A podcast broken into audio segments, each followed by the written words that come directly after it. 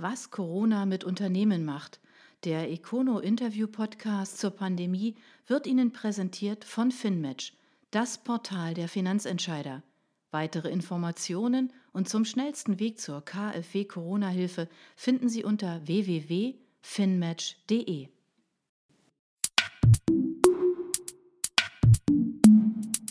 Ich bin heute im Gespräch mit ähm, Herrn Gebauer, der einen sehr bekannten und sehr großen Schaustellerbetrieb leitet. Das ist etwas, was uns insofern alle tatsächlich betrifft, weil es gibt keinerlei Feste, keinerlei äh, in Stuttgart kein Vasen, keine Volksfeste in, in Villingen, in Konstanz, wo auch immer. Überall da ähm, wären Sie, Herr Gebor, beteiligt gewesen und haben schon angefangen, alles zu organisieren. Wir werden diese Feste diesen Sommer leider, leider nicht erleben. Wie ist das für Sie? Ähm, Sie machen das jetzt seit 1950, organisieren Sie Volksfeste, Oktoberfeste, Weihnachtsmärkte, jede Menge Jubel, Trubel. Wie erleben Sie jetzt diese aktuelle Lage? So ein, so ein Einschnitt, sowas gab es doch noch nie, oder? Also so einen Einschnitt gab es definitiv noch nicht. Ich kann mich nicht erinnern, auch von den Erzählungen meiner Eltern, von denen ich den Betrieb übernommen habe. Also es ist ja bei uns ein Familienbetrieb, wir arbeiten alle mit. Ja. Darum trifft es uns alle. Mhm. Und wir haben uns spezialisiert auf Organisation und Gestaltung von Volksfesten, betreiben mhm. aber auch eigene Geschäfte. Und es trifft uns unerwartet hart und nicht absehbar, dass mhm. sich was ändern wird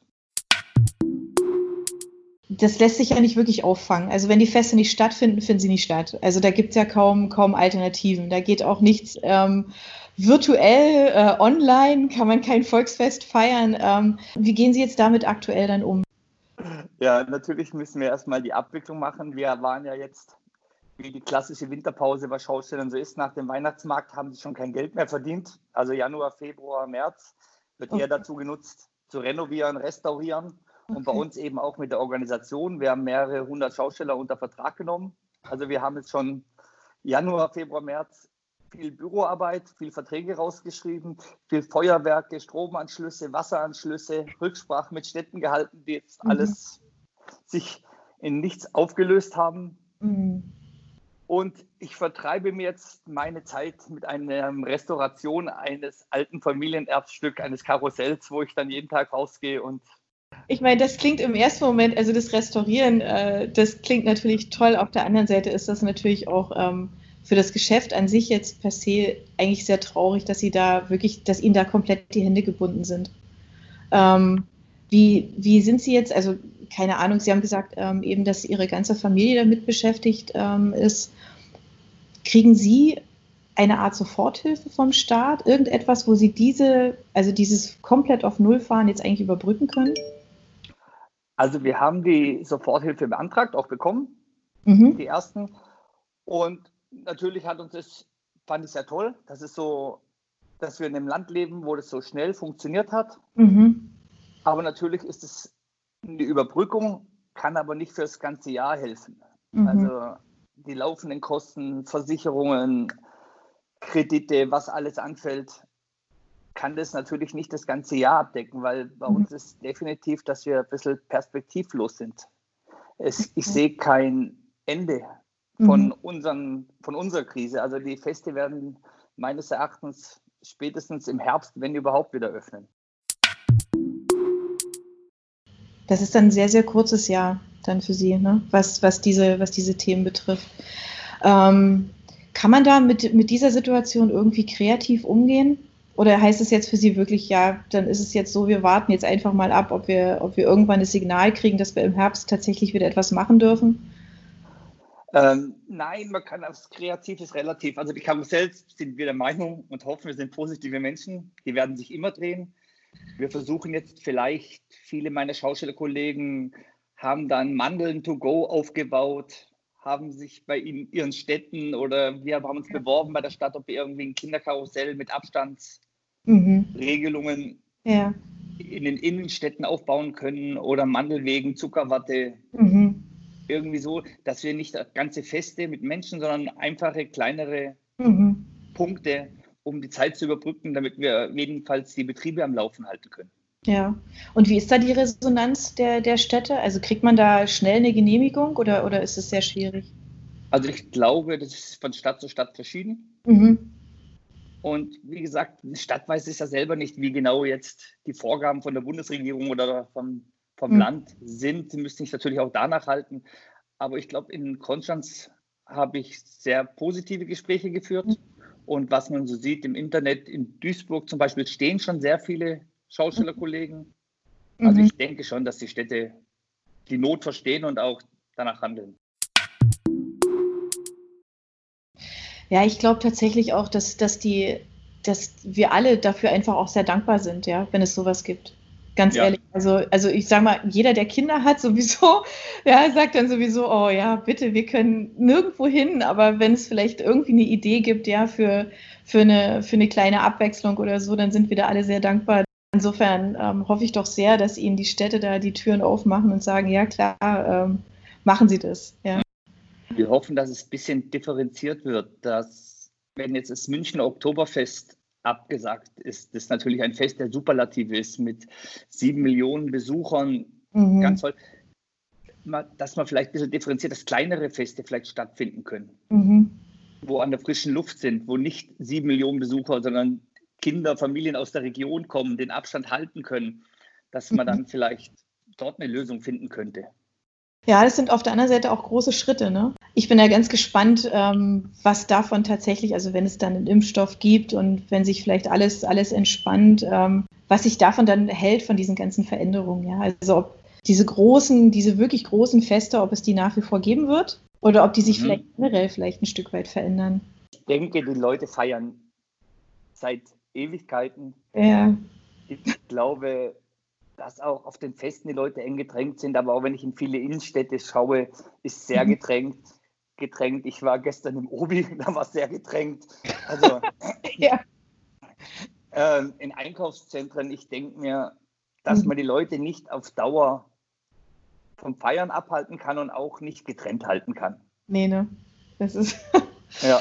Ja, das wird wahrscheinlich schwierig, ja, das stimmt. Aber gut, wir hoffen ja auch alle, dass es äh, wieder zurück zu einer Normalität ähm, geht. Ja. Wie viele Veranstaltungen sind Ihnen da jetzt schon weggefallen? Darf man das fragen? Ja, natürlich, klar. Ähm, wir werden jetzt zurzeit gerade in Tuttlingen und mhm. äh, die Konstanzer Messe ist weggefallen. Also insgesamt jetzt vier Stück. Mhm. Aber natürlich wurde uns schon abgesagt, alle Feste bis Ende September. Okay. Also wir haben definitiv auch wenn jetzt ein Heilmittel gefunden wird, wo mhm. dann alle plötzlich sagen, also wir machen jetzt wieder auf, wir können nicht aufmachen, weil alle Feste abgesagt sind. Klar, das kann man natürlich auch nicht wieder zurückdrehen. Ja. Ist das was, was man, was man auffangen kann? Also das, was Ihnen jetzt im Frühjahr und im Sommer praktisch ja komplett weggefallen ist, wegfällt, kann man das wieder aufholen im restlichen Jahr oder ist es wirklich schlicht und ergreifend weg? Ja, das ist weg. Also man kann auch nichts mehr aufholen. Also nee, ne? wirft es extrem zurück. Ich glaube auch, dass sehr viele Kollegen bei uns, ich kann es Ihnen auch nicht sagen, wie es bei uns genau, mhm. ob das alles funktioniert, ob unsere Planungen aufgehen, ob wir Kredite nehmen müssen, wir dann wieder abbezahlen müssen. Mhm. Aber dass sehr viele in Existenznot geraten werden. Natürlich sind die Soforthilfe, die ersten waren toll, aber das reicht nicht bis mhm. das ganze Jahr. Und im Januar, Februar, März sind auch keine Feste. Also sprechen wir bei unserer Branche von 15 Monaten. Also es war schon seit dem Weihnachtsmarkt nichts mehr, jetzt das ganze mhm. Jahr und dann wieder Januar, Februar, März ist ja auch nichts. Also sind wir bei 15 Monaten ohne Einnahmen und ich denke mir, dass ganz viele Betriebe ohne staatliche Hilfe nicht mhm. zurechtkommen werden. Wenn noch größere Investitionen mhm. getätigt wurden, dann zweimal nicht. Ich kenne viele Kollegen, die jetzt gerade investiert haben letztes Jahr. Mhm. Und jetzt stehen sie da und haben keinerlei Einnahmen. Mit sowas kann man auch nicht rechnen, glaube ich. Das ist, das ist ganz, ganz schwierig. Also in Zukunft wahrscheinlich schon. Wahrscheinlich wird der ein oder andere tatsächlich in Zukunft ähm, vielleicht jetzt nicht mit so einer Katastrophe rechnen, aber wahrscheinlich schon vielleicht anders, anders kalkulieren, anders planen, weil man ja eben doch nie weiß, was kommen kann. Also auch sowas, da war ja niemand darauf vorbereitet. Ja, das hat ja alle kalt erwischt. Wenn Sie jetzt ähm, verantwortlicher Politiker werden, was würden, würden Sie anders machen oder was würden Sie gerne noch entschieden wissen? Also es ist unglaublich schwer. Also mhm. ich denke mir, Politiker, wie wir alle, sind auch nur Menschen. Ich denke ja. und hoffe, dass sie nur das Beste für uns Bürger machen wollen.